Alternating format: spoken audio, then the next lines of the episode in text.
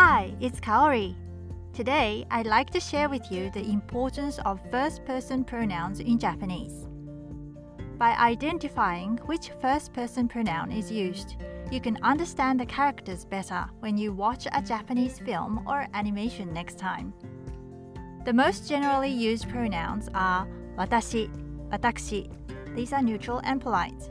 Boku for men, ore for guys on casual occasions, uchi for girls on casual occasions. Other than that, there's a long list of pronouns. Some examples. For men, おいら、おれっち、俺様、わて、わい、あっし、おら、おいら、あつき、僕ちゃん、僕ちん。These are all comical and friendly. 自分、小生、小食、東方、手前。These are humble and used in business scenes. 拙者、我が輩、それがし、我、よ、まろ、ちん。These are all used in old movies and dramas. And for women, there are a few others, such as あたくし、あたい、わらわ。If you're staying home and you come across Japanese TV programs, I hope this information helps.